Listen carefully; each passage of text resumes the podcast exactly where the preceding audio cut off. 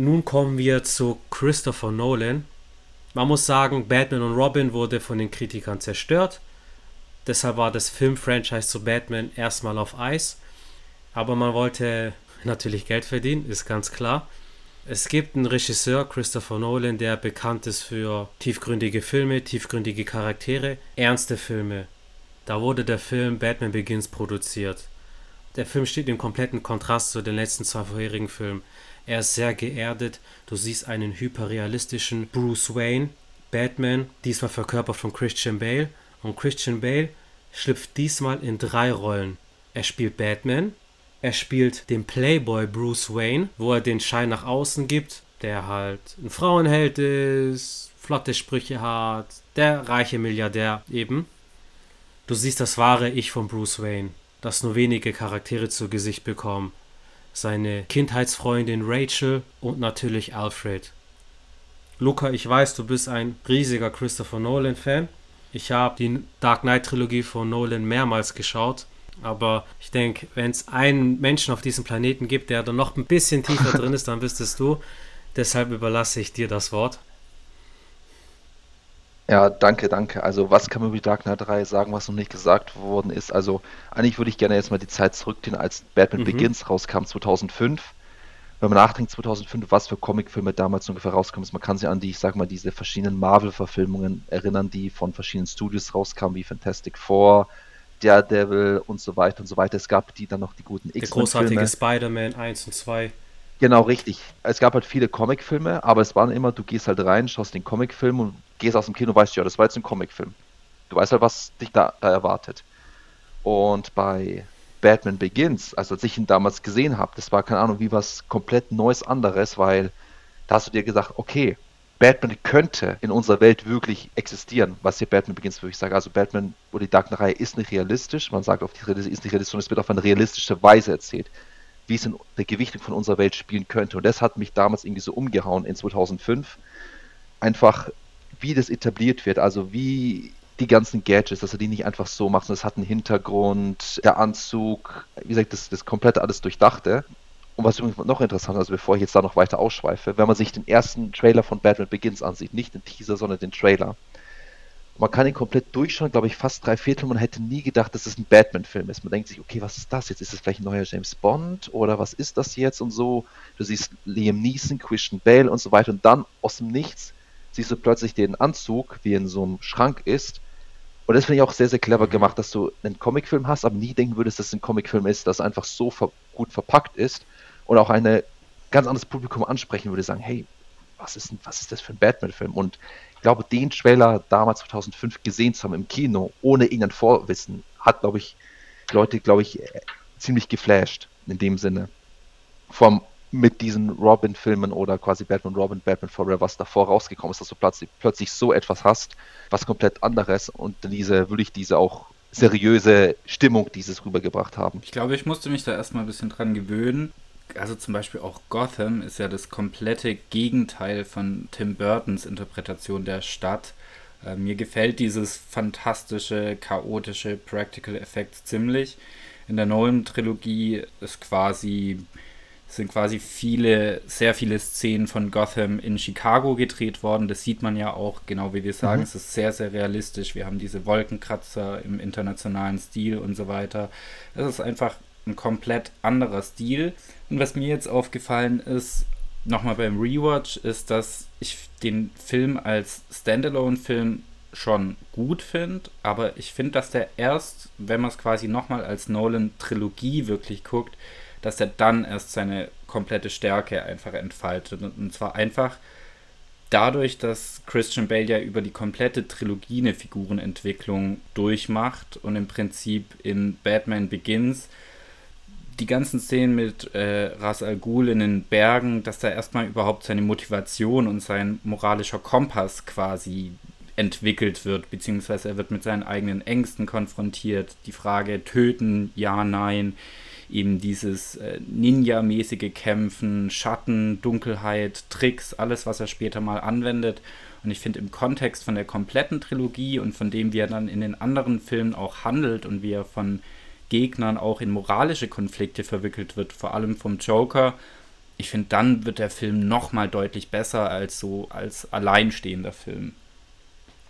Ja, also das, du auch ansprichst mit seinem Wandel, das sieht man von Batman Begins, finde ich sehr gut am Anfang. Also man sieht den frustrierten jungen Bruce Wayne, der quasi alles egal ist. Wayne Manor ist ihm egal, würde am liebsten abreißen.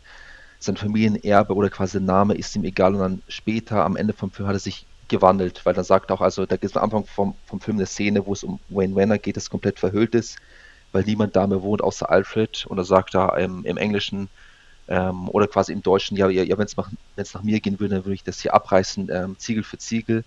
Später am Ende vom Film, da redet er mit Alfred und sagt, er will es wieder aufbauen, wie es war, Ziegel für Ziegel. Und da gibt es ein paar solche Sachen in dem Film, was ich quasi, was am Anfang mal etabliert wird, wird es später wieder aufgebracht in einem anderen Zweck, auch mit dem ähm, Why do we fall so we can, well, we can pick ourselves up. Da gibt es viele Sachen im Film mit seinem eigenen Charakter, charakterlichen Wandel. Zwei Sachen, die ich damals auch sehr stark gefunden habe. Einerseits, das war, es ist nicht nur Batman und der Bösewicht, wie es in, oder in vielen Comicfilmen Batman und der Bösewicht, sondern dass viele andere starke Charaktere eingeführt wurden, wirklich als Charakter atmen durften. Alfred hatte einfach viele mhm. Möglichkeiten. Mhm. Ähm, Gordon wurde auch reingebracht. Also in den alten Filmen war für mich Gordon wirklich mehr so ein Statist, der nebenbei stand. Hier hast du wirklich Gordon als essentielle Rolle in dem mhm. Film. Lucius Fox, den es in dem Comic gibt und hier einmal wichtig, eine viel wichtige Rolle in den Filmen und so hat, dass die wirklich hier reingebracht wurden und wie so ein Netzwerk, wie so ein Netzwerk, dass es umhergesponnen wird. Das fand ich auf jeden Fall auch sehr, sehr stark, dass diesen anderen unterstützenden Charakteren eine Gewichtung gegeben wird. Vor allem Gordon. Absolut, ich gebe dir völlig recht. Vor allem in Batman Begins wird Gotham ja wirklich noch als düstere, korrupte Stadt beschrieben. Du hast hier Carmine Falcone zum Beispiel, alle sind korrupt. Jeder ist gegen Batman. Bruce Wayne wird verprügelt. Bruce Waynes Eltern werden erschossen. Und als er dann im Polizeirevier sitzt, du denkst, er ist komplett allein, er hat keinen Verbündeten, siehst du, wie Gordon ein Mantel über ihn tut. Der Supporting Cast ist das, was für mich die Nolan-Trilogie ausmacht.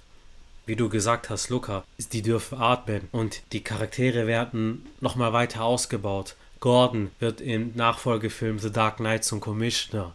In Dark Knight Rises kehrt er natürlich zurück. Genauso wie Alfred, genauso wie Lucius Fox. Mhm. Richtig, richtig. Also es ist wirklich wie eine Familie. Genau, genau. Und auch bei den Bösewichten, vor allem auch mit Rasta Ghul. Er ist nicht einfach, ich bin böse und ich möchte die Stadt oder die Welt kaputt machen, sondern er hat ja auch seine Gründe dafür und du kannst dich mit ihm versuchen, du könntest ja wirklich mit ihm diskutieren und er kann dir seine Ansicht zeigen. Er sagt einfach, Gotham ist korrupt, wie auch viele andere korrupte Städte. Das machen wir seit tausenden vor Jahren und du kannst seinen Punkt verstehen in dem Sinne. Das fand ich auch recht interessant bei ihm, wie er es einfach auch so rübergebracht hat. Nicht einfach so, ich bin böse, weil ich böse bin. Richtig, er ist davon überzeugt. Aus seiner Sicht macht Ras Al Ghul das Richtige. Er ist der Held in seiner Version. Apropos Ras Al Ghul, eine Frage, die ich euch stellen möchte, die wir kurz diskutieren können. Wer war eurer Meinung nach der echte Ras Al Ghul? Weil ich habe da meine eigene Theorie. Hm, Liam Neeson, so wie der Film mir das suggeriert. Für mich auch. Liam Neeson, ja. Jetzt bin ich gespannt, was du uns zu sagen hast. Also, meine Theorie ist, dass es natürlich auch Liam Neeson war, aber auch Ken Watanabe am Anfang, der mhm. stirbt. Bruce Wayne deutet hin, dass der andere einfach nur quasi äh, eine Schaufigur war, in dem Sinne quasi, dass er wirklich äh, fake war. Aber Liam Neeson antwortet nie drauf. Aber Liam Neeson sagt dann später, du hast mein Haus niedergebrannt und, und, mich tot zurückgelassen. Aber er hat ihn ja nicht gerettet. Und meine Theorie ist, dass einfach Rasa Cool ein Titel ist, den du einfach weitergibst. Mhm. Und dass natürlich quasi der erste oder der vorige Rasa Ghul ist als Person verstorben. Aber deswegen kann auch sagen, du, du hast mich mein Haus niedergebrannt und mich tot zurückgelassen. Dass einfach dieser Titel übernommen wird von Liam Neeson, der danach einfach den Titel als Rasa Ghul übernimmt. Das ist meine persönliche Theorie. Das, der Witz ist, Du erinnerst mich jetzt daran, als ich den Film zum allerersten Mal geschaut habe, war ich 14, 15, 16. Da habe ich das auch so interpretiert. Weil der erwähnt ja, das machen die seit tausend Jahren. Okay, der Titel Ra's al Ghul wird seit tausenden von Jahren weitergegeben, um den Charakter besser einordnen zu können. In den Comics steigt Ra's al Ghul immer mal wieder in die Lazarusgrube, die ihn quasi verjüngt oder die sein Leben verlängert. Deswegen gilt er in den Comics als in Anführungsstrichen unsterblich und es wäre dann eine interessante Nolan-Interpretation, wenn der Name unsterblich ist. Eine interessante Theorie, mhm. Luca. Vielleicht kommt ja irgendwann einmal auch sowas wie ein Comic aus Batman 2005 oder Batman 2008, der dann irgendwie so andere Geschichten weiterzählt, so wie es jetzt auch mit Batman 89 war oder Batman 66. Das wäre irgendwie echt ich cool. bin überzeugt davon, dass man noch einiges erzählen kann. Beispielsweise, um noch bei Batman Begins zu bleiben, der Charakter Jonathan Crane, aka Scarecrow. Wie der Schauspieler Cillian Murphy ihn spielt, der hat einfach ein unglaubliches Charisma. Und dafür hat Nolan auch ein Händchen, dass er wirklich den gesamten Cast hochkarätig besetzt hat. Bei den kleinsten Figuren, die bleiben in deinem Gedächtnis. Scarecrow hat jetzt nicht, hat schon eine wichtige Rolle, aber ist jetzt nicht der Hauptbösewicht in dem Film, aber der bleibt in Gedächtnis. Und er hatte seinen kurzen Auftritt in The Dark Knight und in Dark Knight Rises als als Richter auftritt und das bleibt dir einfach im Kopf. Ja, absolut. Und ähm, vor allem, was auch Cillian Murphy sehr gut macht, ist, wie er mit den Augen schauspielert. Mhm. Seine eisblauen Augen. Und er hat sich ja damals beworben an die mhm. Rolle als Batman. Und es gibt auch ein Video, das kam, als dann Dark Knight Rises rauskam mit der Trilogie, gab es auch ein Making-of. Und das sagt man das Audition-Tape, wie er selber quasi auch den Bruce Wayne spielt und seine Version von Bruce Wayne. Aber Nolan hat ihn da nicht genommen, weil, weil er gesagt hat, quasi, er würde physisch nicht in die Rolle passen, aber er hat ihm so sehr gefallen, weshalb er ihm eine andere Rolle anbieten möchte.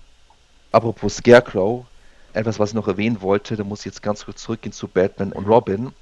Es ist damals auch ein fünfter Teil geplant mhm. worden. Der sollte Batman Unchained heißen, dem Scarecrow hätte vorkommen sollen.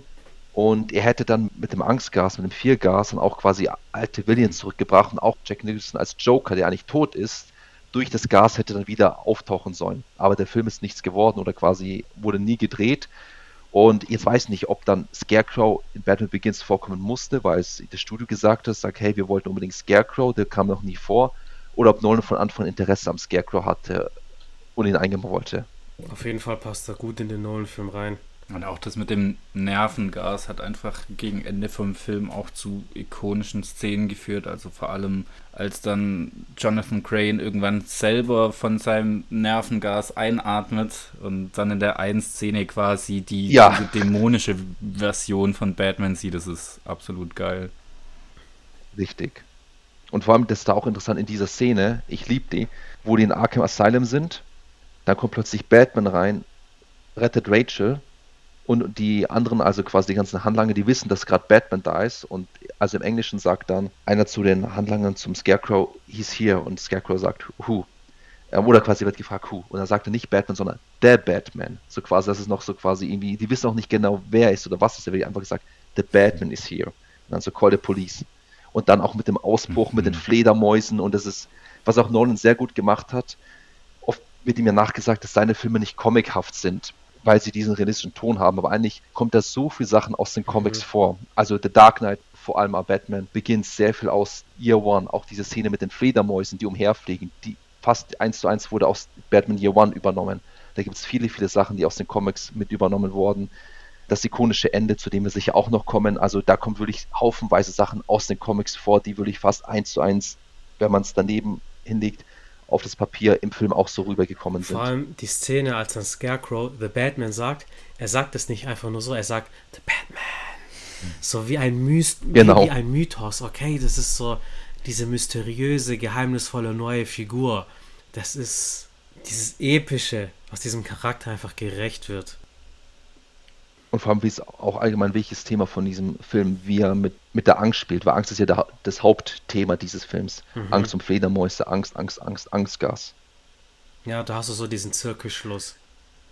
Am Ende vom Film, der Film ist zu Ende, er geht zu Gordon und Gordon sagt, okay, es ist ein neuer Bösewicht in der Stadt und überreicht ihm in Anführungsstrichen die Visitenkarte vom Joker. Falls ihr nichts mehr zu Batman Beginn zu sagen habt, kommen wir zum legendären The Dark Knight. Wirklich, also noch das Ende fand ich auch sehr, sehr ikonisch, weil er wirklich sagt, okay, der Film ist jetzt vorbei, aber öffnet die Welt, also es ist kein Cliffhanger, dass es eine viel größere Welt da draußen mhm. gibt und sagt, okay, der Joker ist da draußen und was der Film auch etabliert hat, dass ein Villain keine Origin Story braucht. Er kann einfach da sein. Boom, Russell Ghul ist da, Scarecrow ist da, Carmen Falcone ist da, Joker ist einfach da. Du musst nicht die Origin Story ziehen, sondern die sind einfach schon in dieser Welt einfach da und etabliert. Und auch mit diesem Ende, also wenn man sieht, der Film ist zu Ende, When Manor wurde, wurde ähm, niedergebrannt und er hält sich mit Alfred und er fragt, okay, what are you going to do now, Sir? Rebuild it, and brick for brick. Why? Und dann sagt halt Alfred, dass es eine gute Gelegenheit wäre, die Fundamente zu erweitern, wo die Höhle ist. Dann weißt du, okay, es geht irgendwie weiter. Du kannst dir im Kopf selber Gedanken machen, wie es weitergehen könnte. Und dann kommt die Szene, wie er sagt, okay, hat Wayne Enterprises übernommen, Lucius Fox ist jetzt quasi ähm, der Präsident oder quasi, ja, der Präsident und dann ganz zum Schluss die Szene auf dem Dach mit einem Bat-Signal und wo Joker vorgestellt wird. Also du weißt einfach schon im Kopf, wird es selber die Möglichkeit gegeben, weiter zu spinnen. Wie geht es weiter? Die Welt ist einfach schon da. Mhm. Der Grundstein wurde gelegt. Vor allem, wenn man von Batman genau. noch nie was geschaut hat, noch nie gelesen hat und wirklich erfahren will, woher der Charakter kommt, was ihn ausmacht, schau Batman Begins an. Dann hast du das Grundgerüst ja. und kannst alles andere von Batman konsumieren. Egal, ob es jetzt die Nolan-Filme sind, ob es andere Filme sind, ob es Comics sind, die Serie. Du weißt, wie die Karten platziert sind und es kann in alle Richtungen gehen. Und wenn du auch einen Comic liest, wenn du irgendein random Batman-Comic liest, das ist auch nicht von jedem Charakter die Origin Story, der ist einfach da und agiert in der Welt drinne. Ich schlage vor, dann kommen wir jetzt zu The Dark Knight. Ich habe Batman Begins damals noch auf DVD geschaut, aber The Dark Knight habe ich dann im Kino geguckt mit meinen Freunden.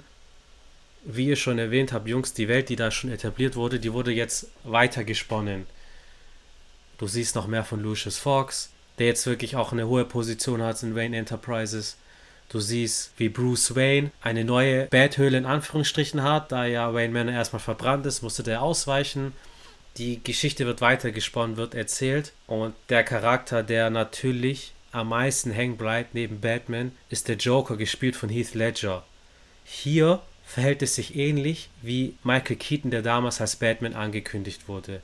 Die Leute waren empört, es gab einen Shitstorm, was viele Menschen vergessen mittlerweile, Heath Ledgers Casting für den Joker war sehr umstritten damals, weil ihn kanntest du überwiegend aus Teenie-Filmen. Die Rolle wurde ihm nicht zugetraut von vielen Fans, vom Studio schon, die haben ihn natürlich gecastet, Christopher Nolan auch. Und es wurde alles über ihn gesagt. Er spielt nicht den Joker, er ist der Joker, aber gleichzeitig ein komplett eigener Ansatz. Mit der Kernaussage aus den Comics, der Joker, der einfach Chaos möchte, der einfach Anarchie möchte. Ich habe auch damals gelesen, also als Heath Ledger gecastet wurde, als er die Rolle quasi entwickelt hat, der hat sich dann, glaube ich, erstmal in ein Hotelzimmer eingesperrt für ein paar Wochen oder ein paar Monate und hat ein Tagebuch geführt, wer überhaupt dieser Joker ist, wer ist diese Person, wie redet diese Person, hat quasi in dieser Zeit diese Rolle geschaffen, wer er dann überhaupt ganz genau sein soll. Ja, und von Anfang an ist man sich auch nicht so ganz sicher, was das Motiv vom Joker ist. Also durch die Figurenentwicklung schon in Batman Begins werden wir quasi bei The Dark Knight ja direkt in die erste Szene reingeworfen, die schon absolut genial ist, mit dem Schulbus und man checkt schon nicht, auf welcher Seite steht der Joker, was, was ist die Allianz von ihm, was ist sein Motiv. Und das zieht sich ja eigentlich durch den kompletten Film durch. Letztendlich hat der Joker gar keinen richtigen Plan. Er will einfach nur das Chaos. Alfred sagt ja auch irgendwann, dass manche einfach die Welt nur brennen sehen wollen. Letztendlich testet der Joker den Batman. Im Prinzip will er einfach die Ordnung Gothams zerstören, beziehungsweise Batmans Moral zerstören und begegnet Batman auf der Ebene. Ich finde, das ist einer der härtesten Teile der Nolan-Trilogie. Wir haben einfach viel Brutalität, die sich eigentlich nur im Kopf abspielt, aber das macht den Film einfach so immersiv, so mächtig. Also zum Beispiel die Kugelschreiber-Szene bei den Gangsterlords, bei den Verbrechern, wo im Prinzip mit Kameraschnitten so geschickt gearbeitet wird, eigentlich permanent, dass da einfach viel im eigenen Kopf stattfindet, aber das Ganze dann sehr, sehr brutal wirkt, ohne da zu viel zu zeigen. Absolut. Da merkst du, dass du in dem Film nicht Blut brauchst, je nach Inszenierung kannst du Brutalität vermitteln. Und mit dem Joker, den du angerissen hast, der Joker hat in dem Moment gewonnen, in dem Batman den Joker tötet. Das ist ein ganz starker Verweis auf The Killing Joke, wo der Comic am Ende offen gelassen wird, ob Batman den Joker getötet hat oder nicht. Und dieses Motiv zieht sich auch durch Arkham Asylum zum Beispiel, wo der Batman den Joker sofort töten könnte, der würde da runterfallen und dann wäre das Spiel zu Ende, aber macht er nicht weil er Batman ist. Ich finde, eine der ikonischen Joker-Szenen in dem Film, was du gesagt hast, Louis, mit der Brutalität, ist, als er in der Gefängniszelle ist mit diesem anderen Polizisten und der sitzt auf dem Boden Und da sagt Joker, ähm, kurz vor ihrem Tod zeigen Menschen, wer sie wirklich sind. Und dann ist eine kurze Pause und dann sagt er, möchtest du wissen, welcher deiner Freunde ein Feigling war? Und wenn du das einfach mitkriegst im Kino, denkst du einfach, boah, und das geht einfach so mhm. unter die Haut, da denkst du dir, okay, also da möchtest du quasi auch gleich der Polizist sein, der jetzt sein, seine Ärmel hochkrempelt und sagt, okay, dir gebe ich es gleich, weil er einfach so ein direkt einfach irgendwie ins Rückenmark trifft. Bevor Christopher Nolan angefangen hat, den Film richtig zu drehen, mit seiner Crew daran zu arbeiten, hat er seiner Crew mehrere Hausaufgaben aufgegeben. Zum einen diverse Batman-Comics zu lesen, The Killing Joke, The Long Halloween, zu dem wir gleich kommen, und auch einige Filme zu schauen, unter anderem A Clockwork Orange. Wenn ihr euch den Hauptcharakter mal von A Clockwork Orange, also Uhrwerk Orange, anschaut und euch den Joker anschaut, es gibt so viele Parallelen dazu. Von der Art und Weise, wie er den spielt, wie psychopathisch er ist. Und die Parallele zu The Long Halloween ist, dass da Two-Face erschaffen wird. Der aufrichtige Staatsanwalt Harvey Dent wird teilweise entstellt und der Schurke Two-Face wird daraus geboren. Was wir auch in dem Film sehen. Und ich finde, der Two-Face ist tausendmal besser getroffen als die Tommy Lee Jones-Variante in Batman Forever. Es passt einfach zum ganzen Film. Und ich finde vor allem, man kann sich auch mit diesem Two-Face identifizieren. Er ist nicht einfach böse, weil gegen wen hat er was am Anfang vom Film? Er hat was gegen korrupte Polizisten und die Mafia. Gegen wen hat er was später im Film, wenn er Two-Face ist? Korrupte Polizisten und die Mafia. Die sind daran schuld, dass ihm das passiert ist, was er ist. Wie so ein Turbolader hat es einfach nur seinen Hass vermehrfacht und du kannst ihn nachvollziehen. Er hat wirklich was verloren und so weiter. Er ist nicht einfach komplett durchgeknallt. Und was mir auch bei dem Film so gut gefallen hat, du weißt nie, wann er genau aufhört, wenn das erste Mal sei. Es kommt quasi eine Stufe nach der nächsten Stufe, nach der nächsten Stufe. Wie so eine, er eskaliert einfach immer weiter. Richtig, richtig. Und er eskaliert so weit, dass er sogar ein Kind und eine Frau umbringen möchte. Und zwar die Familie von Commissioner Gordon. Ich fand es ein bisschen irritierend in dem Film, dass die Schauspielerin gewechselt worden ist von Rachel Dawes, heißt sie, glaube ich. Mhm. Ich fand irgendwie, dass die Schauspielerin von Batman Begins eine bessere Chemie hatte mit Christian Bale. Und ich weiß noch, beim ersten Mal gucken hat mich das irgendwie ein bisschen irritiert, dass es dann eine andere Schauspielerin war. Also ich persönlich fand die Chemie in The Dark Knight von Rachel Dawes mit Christian Bale nicht ganz so stark. Also ich fand es eigentlich schade, dass die Schauspielerin gewechselt worden ist. Ja, also Rachel Dawes wurde in Batman Begins zuerst von Katie Holmes gespielt. Für die Fortsetzung hat sie gesagt, dass sie da nicht mehr verfügbar ist. Deswegen wurde sie durch Maggie Gyllenhaal ersetzt. Ich muss auch sagen, dass mir die Rachel Dawes Version aus Batman Begins schon besser gefallen hat. Katie Holmes mag ich als Schauspielerin einfach mehr. Also ich fand die Rolle schon wichtig. Sie war ja wirklich das Symbol, wieso er immer quasi die Motivation hatte, mit Batman aufzuhören. Dass er sagt, okay, wenn ich mit Batman vorbei, dann können wir beide gemeinsam sein und so weiter und so weiter. Weil sie auch im ersten andeutet, quasi, dass er ja Batman braucht. Das, stellt ja auch zu einem Punkt, dass sie dann verstorben ist, dass es sie dann nicht mehr gibt. Ich glaube, er ist nicht Fancharakter von vielen Leuten, aber ich finde ein wichtiger Charakter, den halt Bruce Wayne menschlich macht. Vor allem Bruce Wayne kennt sie seit Kindheitstagen und wie eingangs schon erwähnt, kennen sie Bruce Waynes wahres Ich, sein wahres Gesicht, nicht diese Playboy-Fassade drumherum, sondern der kleine verletzliche Junge, der immer noch traumatisiert ist von den Mord seiner Eltern. Genau, und sie erkennt ja auch von Anfang an, dass er Batman ist. Und weil einfach dieses Zitat, das er wiederholt, einfach nur sie kennen kann. Mhm, richtig. Und sie erinnert ihn daran, was eigentlich wirklich gute und, wie du gesagt hast, menschliche Werte sind. Das finde ich auch ein wichtiger allgemein Bestandteil der Nolan-Trilogie. Man sieht einfach einen Bruce Wayne, der auch scheitert, der Fehler macht, der frustriert ist, quasi das Menschliche in diesem, der selber an sich zweifelt. Du hast einfach einen persönlichen Bezug dann einfach zu ihm. Und Nolans Trilogie ist nicht ohne Grund einer der beliebtesten Batman-Filmreihen überhaupt. Meiner Meinung nach auch die rundeste Angelegenheit zu Batman. Du hast einen Anfang, einen Mittelteil und auch einen Abschluss zu dem wir gleich noch kommen werden. Wir haben natürlich Lobeshymnen geredet zu Batman Begins und vor allem zu The Dark Knight, um den Advocatus Diaboli zu mimen, also auch mal eine andere Seite einzunehmen. Louis, du hast eingangs erwähnt, dass Gotham, das dargestellt wurde, komplett anders ist als das, das wir in Tim Burtons Batman kennengelernt haben. Burtons Gotham hatte so einen gotischen, düsteren Touch, eine eigene Handschrift, wie du es in den Comics auch hast. Vor allem, wenn ich mir Dark Knight anschaue, die Stadt könnte Chicago sein, das könnte New York sein. Das ist so die einzige Sache, die ich schade finde. Gotham hat nicht diesen Charakter, den es in Batman Begins noch mehr hatte als in The Dark Knight. Ich finde andererseits passt auch wieder, es ist halt einfach eine, eine Sache von Stil. Der The Batman von 2022, der dann, zu dem wir später kommen, in so eine Detektivstory geht, hat seinen eigenen Stil. Wir haben dieses komplett fantastische von Burton und ich finde hier in dem Setting, in dem wir bleiben, passt es schon. Also auch Batmans Rüstung, seine Technologie, sein Batmobil, eigentlich alles hat hier halt mehr Bezug nicht zu irgendwas Fantastischem, sondern einfach zu dieser Militärtechnik, was dann ja auch wieder irgendwie zur Firma passt, zu, zu diesem Lucius Fox und so weiter. Und ich finde, in dem Setting, wo es stattfindet, passt es schon sehr gut. Ich mag es insgesamt natürlich auch, wenn Gotham so ein bisschen verspielter, gotischer, verrückter aussieht. Aber ich, ich finde, zu der neuen Trilogie passt's. Ich finde Batman Begins am stärksten, weil du siehst halt auch, du siehst halt die Narrows, die einfach komplett kaputt sind. Siehst halt Arkham Asylum, das war, glaube ich, auch in einem großen Hangar gebaut wurde mit den ähm, Narrows. Oder nicht von Narrows wurde auch ein Miniaturset gemacht. Das war dann wirklich schon was Mystisches. Die, die Magnetschwebebahn, die ein essentieller Teil vom ersten Teil ist. Im zweiten kam es quasi nicht so wieder vor. Da war es dann diese komplett saubere Stadt, die einfach jede amerikanische Großstadt sein könnte, wie du es auch gesagt hast was vielleicht als Symbolik, dass jetzt die Stadt sauber ist, dass jetzt die Kriminalität fast ausgerottet wurde. Es könnte auch vielleicht eine Symbolik dahinter sein. Das betont auch die Entwicklung der Stadt. Am Anfang dreckig, so wie ihr erwähnt habt, und korrupt. Und in The Dark Knight, vor allem in Dark Knight Rises, ist es halt eine sauberere Stadt.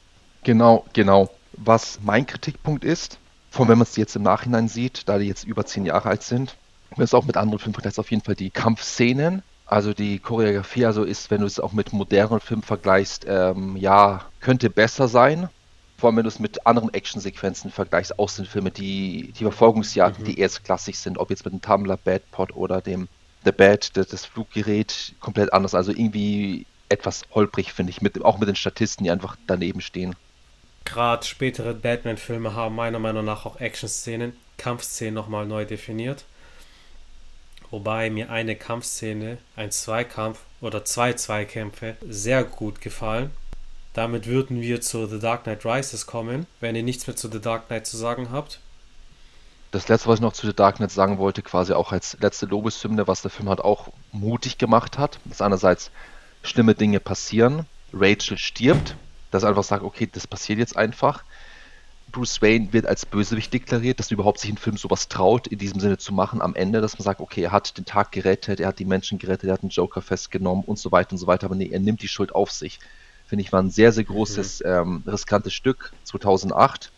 Und das andere, bevor der Film, oder als der Film angekündigt wurde, das ist ein Film, wo jetzt nicht Batman im Namen steht, das ist halt einfach The Dark Knight. Und das ist auch schon eine mutige Sache, dass man sagt, okay, ich mache jetzt nicht irgendwie Batman The Dark Knight oder wie auch immer, gibt tausend mögliche Varianten, wie man es denken kann, also einfach nur The Dark Knight und auch der Nachfolger Dark Knight Rises. Das fand ich auch schon, wenn du es in diesem Hinblick nimmst, schon etwas ziemlich mutig. Und es geht ja irgendwie in The Dark Knight auch wirklich um die Rolle von so einem dunklen Ritter oder hellen Ritter, einfach auch der Verfall von Harvey Dent, die Entwicklung von Batman selbst und ja, das ist einfach das Thema von der Filmreihe. Also du sagst es genau richtig. Ist mir noch gar nicht so aufgefallen, dass da Batman gar nicht im Titel ist. Um auch die Brücke zu Christian Bale zu schlagen, also der Batman in den Film verkörpert. Wie erwähnt, spielt er drei verschiedene Rollen. Aber auch gerade wenn er Batman ist, er hat zum einen die Physis, er ist einfach authentisch in allem, was er tut und kann gut mit dem Umfeld agieren sei es die Supporting-Charaktere wie Lucius Fox, Commissioner Gordon, Alfred, aber auch mit den Schurken. Die legendäre Verhörszene mit dem Joker beispielsweise. Absolut. Das ist unglaublich. Und vor allem, bevor die Batman-Filme gemacht hat, hat Christian Bale The Mechanist gemacht und da war er sehr dünn. Und Nolan hat ihn geraten, an Muskelmasse zuzulegen. Und am Ende hat er so viel Muskelmasse zugelegt, dass er zu breit war für das Batman-Kostüm. Dann musste er wieder abnehmen. Und jetzt, wo wir gerade beim Kostüm sind zu Batman, wir haben Bad Nipple überlebt. Wir haben die Kostüme miterlebt, wo Batman sein komplettes Kreuz drehen musste. Aber hier hat man diesmal gesagt, das sagen die auch in den Making-ofs der Filme, man wollte, dass Batman auch wirklich seinen Kopf nach links und rechts drehen kann und hat die Kostüme dementsprechend angepasst. In Dark Knight wurde dieses Kostüm nochmal weiterentwickelt. Wird auch storytechnisch erklärt, dass er im Nahkampf beweglicher sein muss. und da das Kostüm nochmal optimiert wurde. Ich glaube, weil er im Film ja auch Probleme bekommt, als er gegen die Hunde kämpft und so weiter. Ja, mhm. genau, und dann richtig. einfach mehr einstecken muss und dann wird das Ganze modifiziert. Einfach wieder mit diesem militärischen Background, diese, ganzen, diese ganze militärische Technologie wird ja in alles verbaut, in, in das Kostüm, in die Fahrzeuge, in die Flugzeuge, in alles. Und auch ähm, zu dem, was du gesagt hast, Ero, mit, dass er zu dick war, da gibt es eine Szene in Batman Begins, die, wo man das sehen kann, die später im Film aber war, glaube ich, die erste Szene, die er gedreht hat mit dem Anzug, als mhm. in Gotham quasi alles hinübergeht und das Gas über die ganze Stadt ist. Und dann sagt er zu Gordon, er soll den, den Tumblr fahren und er gibt ihm halt den Schlüssel zum Tumblr oder den Stick zum Tumblr, dass er halt den öffnen kann. Da siehst du wirklich, dass er vom Gesicht über das fast aus der Maske so rausquillt. Wenn man sich die Szene anschaut, da, da siehst du wirklich, dass er da zu dick ist und dann später dann viel dünner ist. Das ist interessant. Darauf muss ich mal achten beim nächsten Mal. Bloß, du hast gerade diesen Milita militärischen Touch erwähnt mit dem Tumblr und so weiter. Auch das Kostüm. Wenn Batman in Hongkong ist und Lao schnappen will, dann schießt er mit seiner, mit diesen Vorrichtungen, schießt er gegen die Glasscheibe. Es ist alles hochtechnisiert einfach. Oder es wurde auch erklärt, wie er gleiten kann, dass es auch aus dem Militär kommt, dass es Prototypen waren. Das in den Ohren von Batman, da ist quasi wie so ein Radio drinne. Nolan war wirklich bemüht, diese Sachen logisch, nachvollziehbar zu erklären. Und so richtig übernatürliche Kräfte gibt es ja in dem Sinne auch nicht. Also Klar ist Bane dann wieder pff, im Gegensatz zum Joker ein komplett anderer Bösewicht. Das heißt, dieses Mal ist es nicht so dieses mentale Brechen wollen, sondern das ist dann dieses körperliche. Hat mir bei Bane auch richtig gut gefallen. Also ich finde, meiner Meinung nach fehlt nicht so arg viel zwischen Joker und Bane. Also mir hat die Bane-Darstellung sehr, sehr gut gefallen. Ich fand es ein bisschen schade, dass ich den Twist am Ende nicht gebraucht hätte mit der Talia Al Ghul, beziehungsweise dass Bane dann quasi in, in ihrem Sinne arbeitet und in dieser, wie heißt diese Vereinigung der Schatten? Oder Liga der Schatten. der Schatten. Gesellschaft der Schatten, genau ja, also ich fand die Auflösung dann irgendwie, den Twist hätte ich nicht gebraucht und ich fand irgendwie, dass es mit Bane keinen richtigen Klimax gab. Ich finde, da war, da hätte noch so ein richtiger Bosskampf kommen müssen und auch der Abgang von Bane, das fand ich ein bisschen zu kurz. Ich hätte mir für die Trilogie noch so, ja, ein bisschen ein krachenderes Ende bisschen gewünscht, vor allem mit Bane. Ich weiß nicht, wie es euch da geht. Ja, da lasst uns auf jeden Fall direkt über The Dark Knight Rises reden. Luca, ich überlasse dir das Wort. Dark Knight Rises, nachdem Batman Begins rauskam, hat man ja oft spekuliert, wie es weitergeht. Was ist das nächste? Ist jetzt der Riddler? Da gab es große Diskussionen. Riddler wird kommen.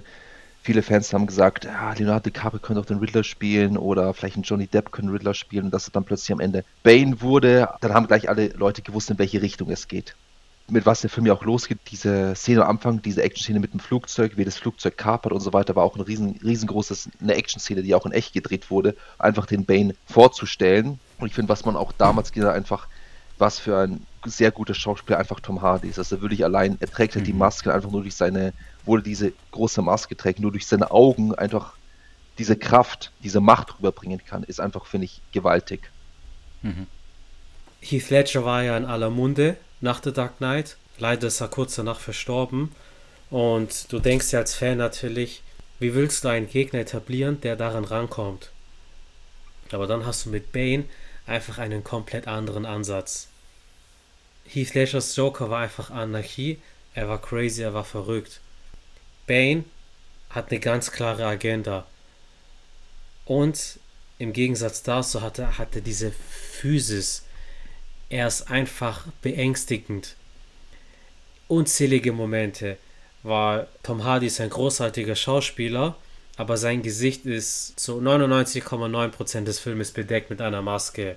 Und Tom Hardy ist in der Lage, mit dem oberen Drittel seines Gesichts Emotionen zu vermitteln. Und er hat selber gesagt, mit seiner Mimik kann er nicht spielen, deswegen macht er viel mit Körpersprache.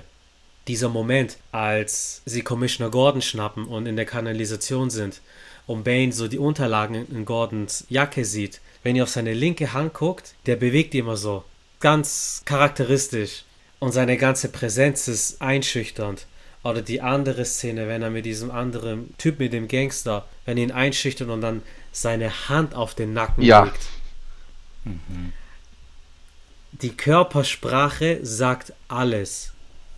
Und wenn ich mir viele Superheldenfilme anschaue von heute, vor allem von Marvel, und dann nochmal The Dark Knight Rises anschaue, dann weiß ich, okay, du hast ja einen extrem geil geschauspielerten Bösewichten hier.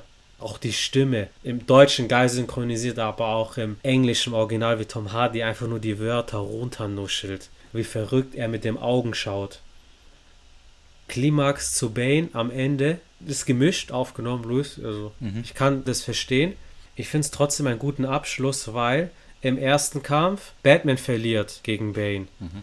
Der Rückkampf, Batman gewinnt gegen Bane und dann sind die ja beide in dem Raum und Talia al Ghul kommt und sie sagt, okay, Gotham wird zerstört und ihr beide seid mit drinne, ihr habt Pech. Und sie geht weg. Aber Bane sagt am Ende, Bruce, du weißt, wir müssen das jetzt austragen. Da geht es um nochmal eine weitere Ebene. Da geht es um was Persönliches. Mhm. Da geht es darum, wer der stärkere Mann ist, wer am Ende stehen bleibt.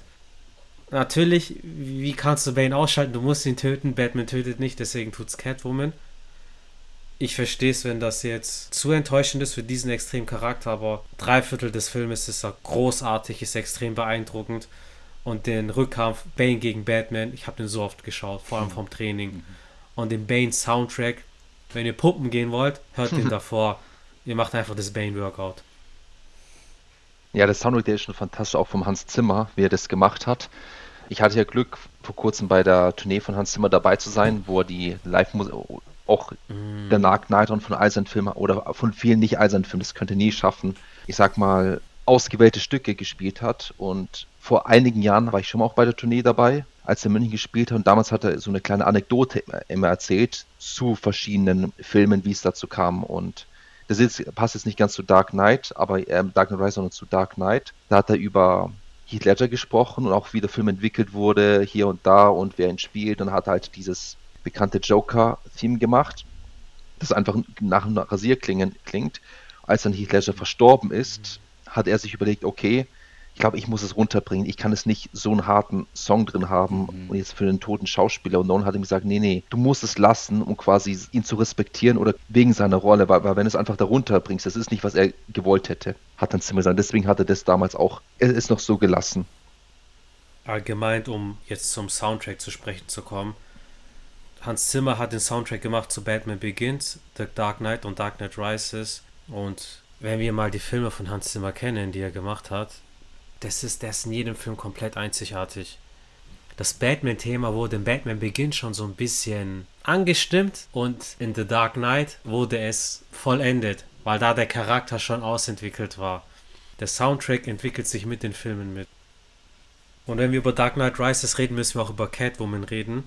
Catwoman haben wir im Batman-Kanon zuletzt in Batmans Rückkehr gesehen, von Michelle Pfeiffer. Aber ich muss sagen, Anne Hathaway Catwoman ist meine liebste Verkörperin von diesem Charakter, weil sie ist nicht ganz böse, sie ist ein bisschen shady, verrät Batman mal zwischendrin, was in gefühlt jedem zweiten Batman-Comic passiert, wandelt aber trotzdem romantisch mit ihm an. Und die Physis, die sie auch hat, sie hat extrem viel für diesen Film trainiert, die ist extrem beweglich. Und im DC-Kanon, in den Comics, ist sie neben Harley Quinn einer der akrobatischsten Charaktere überhaupt. Und das siehst du in dem Film, wie sie kämpft, wie sie einfach mit ihren Stöckelschuhen den Gangster entwaffne, gegen die sie kämpft. Diese kleinen Gags, die dann im Nachhinein nochmal gezwirbelt werden, weil den Running Gag, den Batman hat, den auch in den Comics hat, wenn du mit ihm redest, dich umdrehst, er ist weg. Und genau das gleiche macht Catwoman bei ihm. Und dann sagt er, ah, so fühlt sich das also an. Ich finde sowieso die Chemie zwischen Anne Hathaway und Christian Bale ist richtig gut. Ja, und was ich auch gut fand, also wenn man auch zurückschaut, fand den Trailer zu Dark Knight Rises halt richtig gut, weil es wird ja da auch schon im Trailer angedeutet, dass Batman einfach weg ist. Die Frage ist, lebt er noch, kehrt er zurück und seine Rückkehr wird auch da angedeutet mit Bane und so weiter. Und auch im, im Trailer gibt es eine Szene, die aus dem Film ist, die ich sehr, sehr gut finde, wo quasi Catwoman sagt, dass er sie doch einfach retten soll, mit ihr wegziehen. Er hat diesen Leuten schon so viel gegeben und so weiter und dass sie ihnen gar nichts mehr schuldet. Und es passt irgendwie zu ihrem Charakter und dann sagt einfach dann auch Batman oder halt Christian Bale Batman, dass sie noch nicht alles gegeben hat. Noch nicht. Und das verkörpert auch die Rolle von Batman perfekt. Da weißt du, Nolan hat Batman verstanden als Charakter, dass er einfach komplett selbstlos ist, dass er sich voll aufopfert. Absolut. Vor allem nachdem er aus dem Gefängnis ausgebrochen ist, in Banes Gefängnis quasi, er hätte ja überall hingehen können. Aber er geht zurück nach Gotham. weil er ein Held ist und zu seiner Verantwortung steht. Auch im Trailer siehst du dieses Kind, was mit Kreide ein Batman-Logo Ja, auf dem Boden malt. Und dieses Motiv des Helden, Batman ist ein Symbol. Wenn Batman auch die Leute motiviert, indem du sein Zeichen an der Wand siehst, was mit Feuer gesprengt wurde quasi. Passend zum Batman-Signal, wenn es an, wenn das in, im Himmel steht, dann machen die Gangster ein bisschen weniger Shit, weil die wissen, okay, der Dark Knight ist unterwegs. Diese ganze Symbolik passt zu Nolan. Das Symbol eines Helden. Und einfach so als Trilogie mit einer Figurenentwicklung über drei Filme ist, finde ich, die Nolan-Trilogie einfach eine sehr, sehr runde Sache. Das hat einen Anfang, das baut sich auf und hat dann auch ein schönes Ende. Und ich finde, das passt dann auch perfekt. Ich hätte da gar nicht mehr gebraucht. Ich finde, das sind drei Filme perfekt. Mhm. Trotzdem, wir haben am Ende von Batman Begins ja erwähnt, wie durch die Joker-Karte eine größere Welt angedeutet wurde. Egal, ob es da eine Fortsetzung kommt oder nicht. Wir haben in Dark Knight Rises nicht über den Pseudo-Robin in Anführungsstrichen gesprochen, gespielt von Joseph Gordon-Lewitt. er war ja der Polizist. Ähm, Blake. Blake. Genau, wir haben John Blake in The Dark Knight Rises, den jungen, motivierten Polizist, der sehr Rechenschaft ist, als er mit Commissioner Gordon redet. Und Gordon dann sagt, Batman hat sich die Hände dreckig gemacht, indem er den Tod von Harvey Dent auf sich genommen hat. Da sagt John Blake zu Gordon, weißt du was, du hast dir die Hände dreckig gemacht, dass du so dieses Lügengebilde aufrechterhalten hast. Du hast mit John Blake einfach einen energischen jungen Charakter, der Werte vertritt. Und am Ende wird noch augenzwinkernd gesagt, okay, hey, dein Spitzname ist Robin und du siehst, wie ihm die Betthülle überlassen wird und dann schwenkt die Kamera weg. Wir werden wahrscheinlich nie eine Fortsetzung dazu bekommen, aber wir werden in unserer Fantasie damit zurückgelassen. Das Symbol des Helden, das geht weiter. Egal, ob es von Bruce Wayne oder einem anderen Menschen verkörpert wird. Ja, genau, dass Batman einfach nur ein Titel ist, der weitergegeben wird von Person zu Person. Genau, genau. Die Nolan-Trilogie kommt bei uns sehr gut weg, ist auch bei Kritikern und Fans alles in allem sehr gut weggekommen. Die Geschichte ist abgeschlossen. Aber Batman ist natürlich ein Franchise, ist ein Name und die Kinoleinwand kann nicht ohne ein Batman existieren. Aus diesem Grund stieg einige Jahre danach ein neuer dunkler Ritter empor. Was es mit ihm auf sich hat, erfahrt ihr in der nächsten Podcast-Folge. Was ist eure Meinung zur Dark Knight Trilogie? Lasst uns darüber auf Insta und TikTok philosophieren. Danke, dass ihr mit dabei wart und wir hören uns beim nächsten Mal wieder. Was ich im Inneren bin, zählt nicht. Nur das, was ich tue, zeigt, wer ich bin.